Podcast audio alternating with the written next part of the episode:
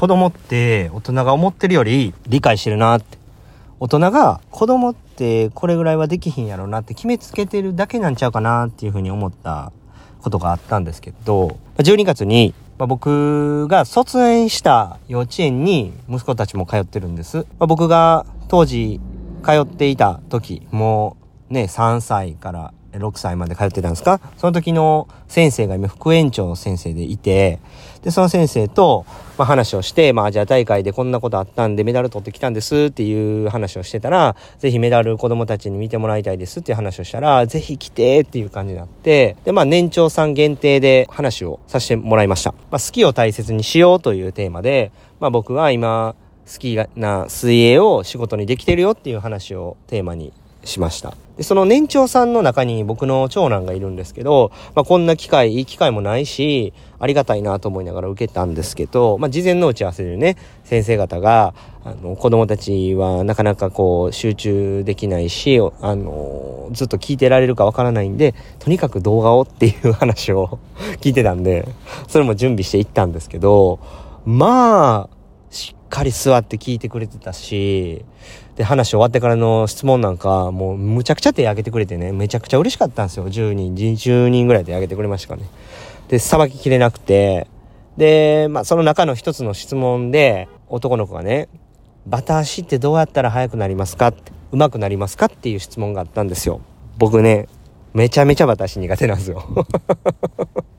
で、ちょっと、うわ、プチテンパリみたいなして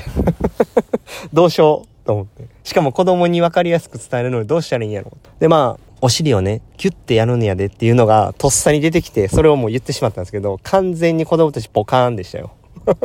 で、やばいやばいどうしようと思った時に、その先生がね、愛の手入れてくれて、じゃあみんなでお尻をキュッてやろうかって言ってくれてね、お尻をキュッっていうのをみんな大合唱で3回ぐらいやったんですよ。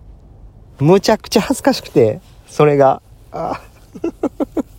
ほんならまた、長男がね、家でね、パパ、お尻をキュッやんなって言ってくるんですよ。もうね、やめてくれ と思いましたね。クボイスの今日も明日もポジティブ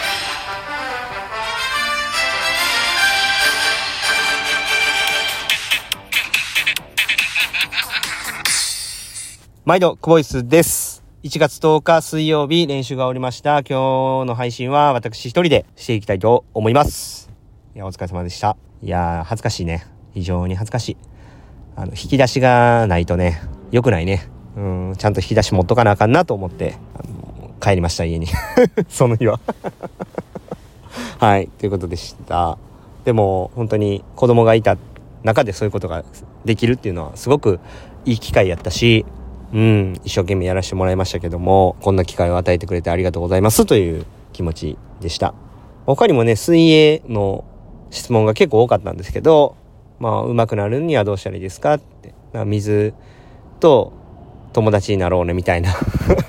ことは言ってましたけどね。はい。ということで、今日の練習行きたいと思います。今日は試合が終わってから一発目の練習ということで、水曜日の練習で一発目っていうことだったんですけど、僕と柴谷さんのスケジュールの中では、曜日ごとにもう練習のカテゴリーが決まってるので、対入算というところで、あの、練習がありました。練習メニューはですね、25メートル8本、フリーで、スプリント、全部マックス40秒サークル。で、少しレストを置いて53本スイム。これもフリーでマックス、1分30秒サークル。で、その後25、8本キックで30秒サークルで行きました。30秒サークルでマックス。で、25メートル4本最後。奇数がアンダーウォーター、偶数がクロール。30秒サークルでおしまいというところでした。うん、トータルは、まあ、に、ダウン入れたら2000ぐらいで、というところでした。はい。ということで、まあ今日の感想いきたいと思います。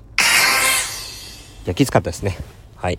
試合一発目で、なかなか試合がうまくいかなかったっていうところもあって、いろいろそこは柴谷さんと会話をして、どうやっていこうかっていうことは決めてやってるんですけれども、うん、厳しい戦いだったなというふうに思いました。まあ、久しぶりに、まあこういう高強度の練習をやったんですけど、まあ毎週やってるんですけど、なかなかこう今日は本数もいつもより多くて、